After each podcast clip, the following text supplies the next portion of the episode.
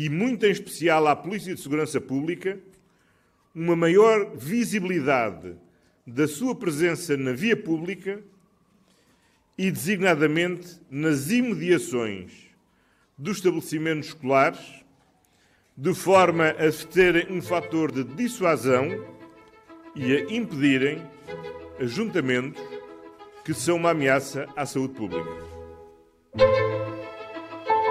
Viva! Está com o Expresso da Manhã. Eu sou o Paulo Baldaia. O confinamento homeopático, como lhe chamou um membro da Ordem dos Médicos, passou um sinal errado aos portugueses e o governo, desta vez, não perdeu tempo. Ao quarto dia, reuniu o Conselho de Ministros e alterou o que entendia que tinha de ser alterado, mas manteve as escolas todas abertas. Voltam as restrições do fim de semana, com proibição de viagens entre conselhos, encerram mais umas atividades e, sobretudo, há a promessa de que vai aumentar a vigilância e a polícia andará na rua. Vera Lúcia Reigoso, jornalista do Expresso, especialista em saúde, é presença habitual no Expresso da Manhã, está de novo connosco, obrigado. Eh, Vera, ao anunciar estas novas medidas, apenas quatro dias depois do anúncio do novo confinamento, o Governo está a reconhecer que falhou a primeira investida? Bom dia, Paulo. Claramente o Governo está a reconhecer que foi preciso recuar ou, como alguns comentadores têm afirmado, travar a fundo as medidas eh, que tinham sido tomadas face àquilo que são os números dos novos casos de infecção e de mortalidade revelaram-se claramente insuficientes para travar a propagação e o governo, e neste caso António Costa, não teve alternativa a não ser endurecer as medidas. E aqui com um sinal muito claro, acho que talvez tenha sido a primeira vez uh, que o tenha feito de uma forma tão explícita, uh, de alguma maneira colocar a responsabilidade do cumprimento do confinamento em todos, em todos nós, dizendo que não se foquem nas exceções, foquem-se naquilo que têm que fazer e, neste caso, até utilizando uma expressão bastante comum e corriqueira, arejar o menos possível. E, e sobretudo, uh, explicando que quem não cumprir, que a vigilância vai aumentar e, e que desta vez quem não cumprir uh, será autuado ou será mesmo responsabilizado criminalmente quando for caso disso, caso disso avisando que a polícia andará na rua. os portugueses estavam neste exato momento a precisar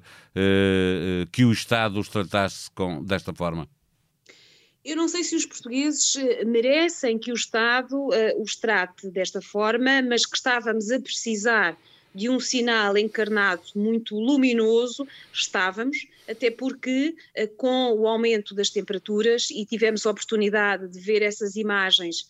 preocupantes durante o fim de semana, tivemos centenas de pessoas que acorreram à linha costeira do país, sem máscara, que fizeram pequenas reuniões familiares e passeios que foram muito além daquilo que era ser o suposto passeio, passeio higiênico. Algumas pessoas até com cadeiras de praia, portanto que permaneceram a apanhar sol, como se tratasse uh, de um dia de janeiro com, com boa temperatura, em que não havia confinamento, em que não estava o Serviço Nacional de Saúde numa situação uh, de pré-catástrofe e em que o país não tinha abraços, uma pandemia como não há memória uh, recente nos, últimos, nos últimos anos, provavelmente desde, desde a gripe espanhola. E, e agora estas clarificações que foram anunciadas como proibições, proibida a venda de, uh, ao postigo, quer de vestuário, quer de bebidas, proibida a permanência e consumo junto à porta de estabelecimentos que, que, que vendem, proibido saldos e liquidações, solicitando aos presidentes da Câmara que não deixem que, há, que existam ajuntamentos junto ao rio ou junto ao mar. tudo isto servirá como sinal, poderia ter sido dito já na, na, na semana anterior e servirá agora como um sinal de que as coisas são para levar a sério. Sim, as medidas poderiam já ter sido iniciadas anteriormente, na medida em que os casos já estavam a aumentar e já havia a informação da parte dos, dos epidemiologistas de que os números iam continuar a subir, eh, que iríamos rapidamente passar para as 14 mil novas infecções diárias, eh, em que estamos entre os, os países com mais mortes Uh, no mundo e, portanto, estas medidas não, quer dizer, já poderiam ter sido uh, tomadas com maior antecedência. Eu acho que o governo quis ficar um pouco à espera uh, que os portugueses cumprissem este confinamento mais, mais ligeiro, mas aparentemente o facto de ser um confinamento mais ligeiro em relação ao primeiro, o sinal que passou foi que a população sentiu maior liberdade para eh, estar mais tempo fora, para nem sempre colocar a máscara e para de alguma maneira fazer um bocadinho a vida dentro daquilo que era a normalidade e até em padrões semelhantes ao que tinha acontecido durante, durante o Natal. E portanto foi preciso agora fazer este, esta travagem a fundo para dizer que não, agora é diferente, vamos ter mesmo que cumprir e a única diferença aqui que continuamos a ter e que divide também a comunidade científica são uh, o facto, ou é o facto das escolas continuarem a funcionar para todos os anos letivos. Queria exatamente falar disso porque, eh, antecedendo eh, o anúncio feito pelo Primeiro-Ministro, Manuel Carlos Carmo Gomes esteve na SIC Notícias e deu conta de alguns números que são, de facto, preocupantes. O grupo etário com maior incidência de contágios é, neste momento, o grupo etário entre os 18 e os 24 e o, o grupo etário dos 13 aos 17 é o terceiro grupo, ou seja, há aqui uma incidência incidência maior, um crescimento maior do número de, de, de contágios na população mais jovem. O Primeiro-Ministro contrapõe que o, o, os, grandes, os grandes aumentos aconteceram na sequência de férias escolares e não de, de no momento em que os alunos estavam na escola. Sim, aliás, essa é uma informação que nós podemos, de alguma forma, questionar, no sentido em que nós sabemos que há um grande atraso eh, nos inquéritos epidemiológicos que são feitos em Portugal, até porque não há o número de rastreadores em número suficiente e isso tem sido uma falha desde, desde o início da, da, pandemia, e nós, na realidade, não sabemos qual é a origem da grande maioria das infecções, isto é, nós sabemos que há um maior número de novos casos nessa população, que é uma população estudantil, mas de facto falta-nos alguma evidência para perceber se aconteceu ou não durante, hum, digamos, no meio, numa escolar, isto é, na escola, porque se nos surtos anteriores, de facto, o maior número de casos aconteceu em período de férias letivas, não é isso que se está a verificar neste momento, na medida em que os casos continuam a aumentar nesta faixa etária e as escolas estão a funcionar. O que se poderá colocar uh, em cima da mesa é a questão de saber se, de facto, esses contágios acontecem dentro do recinto escolar ou se acontecem fora, na saída e em momentos de convívio que estes alunos com maior autonomia continuam a manter. E, portanto, aí há que, de alguma forma, equilibrar entre manter as escolas para não hipotecar aqui aquilo que é o percurso um, eh, de aprendizagem, que, como o Primeiro-Ministro referiu e bem, será para sempre hipotecado e, portanto, não é recuperável quando os alunos com menos,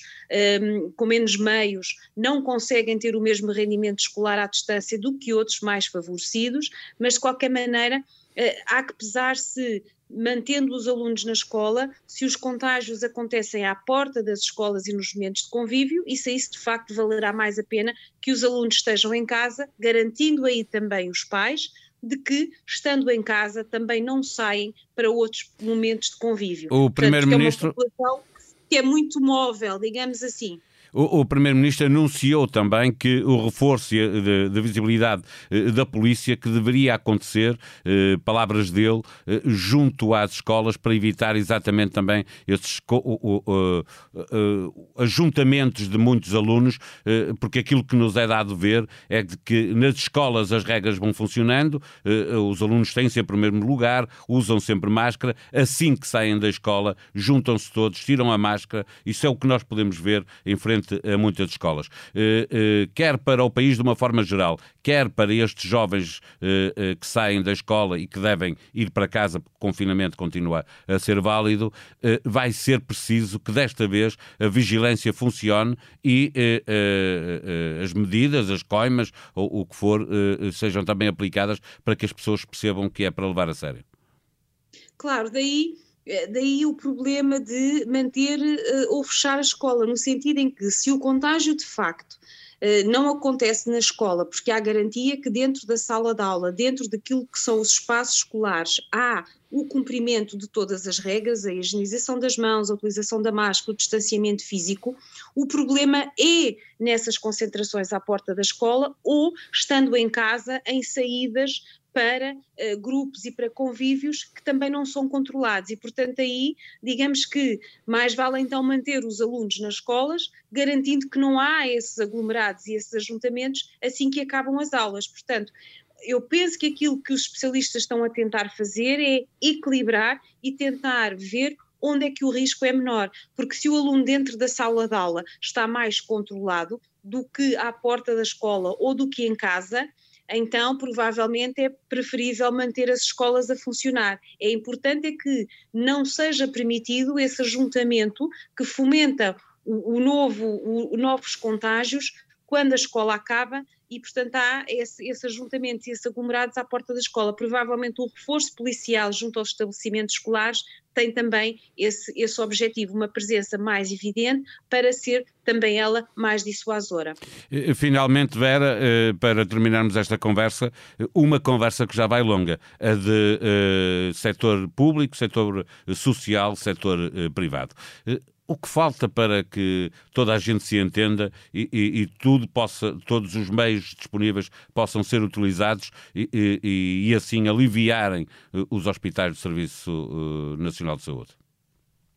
Falta planeamento e falta, de alguma maneira, um maior sinal de aproximação da parte do governo. Isto é, o governo eh, tem sempre dito que o Serviço Nacional de Saúde tem elasticidade, Neste momento, e bem, o discurso mudou, provavelmente até já devia ter mudado há mais algum tempo, com a Ministra da Saúde a reconhecer que o Serviço Nacional de Saúde está no limite, mas é preciso então, se está no limite, dizer nós precisamos de ajuda, nós precisamos de camas e de apoios e de profissionais do setor privado, temos que colaborar e, portanto, esse discurso ainda não foi feito. O único discurso que tem sido feito é de, de, o recuperar o esqueleto da requisição civil, que ninguém entende, na medida em que nós temos, ou tínhamos até à semana passada, provavelmente agora serão muito mais, 700 camas do setor privado alocadas a doentes do Serviço Nacional de Saúde. Portanto, não se pode dizer que as entidades privadas não tenham vontade nem disponibilidade para colaborar e para ajudar o governo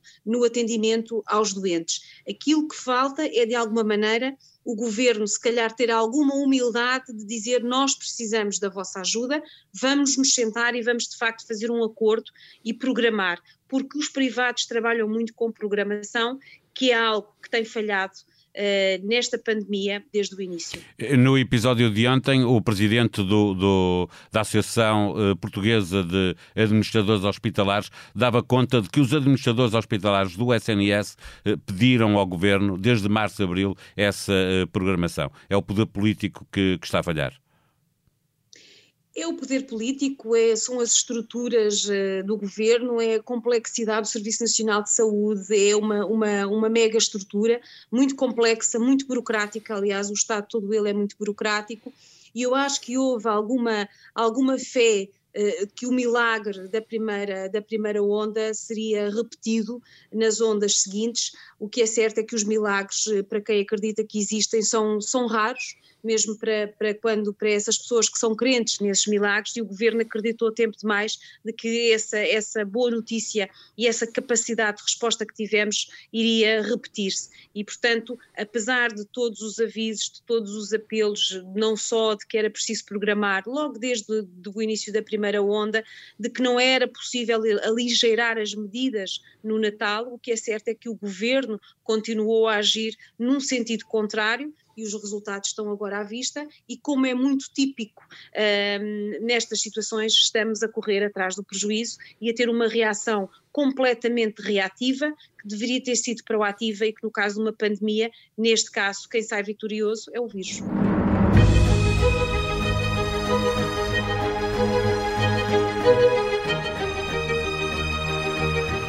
Na Tribuna Expresso pode acompanhar o que a Covid-19 está a fazer no futebol português. Como sempre, os mais mediáticos Futebol Clube do Porto, Sporting e Benfica ocupam a nossa atenção, mas o vírus ataca todas as equipas. Esta terça-feira há uma meia-final da Taça da Liga entre o Sporting e o Porto. Na quarta, joga o Benfica contra o Braga e os vencedores destes dois jogos jogam a final. Ganhe quem ganhar, o que é preciso é que aconteçam muitos golos, muitos golos mesmo. É que a cada golo marcado na Final Four da Taça da Liga valerá duas toneladas de alimentos para famílias carenciadas. Expresso da Manhã é um podcast que pode subscrever nas plataformas Spotify, SoundCloud e Apple Podcast. O, a sonoplastia deste episódio foi de Ruben Tiago Pereira. Voltamos amanhã. Tenham um bom dia.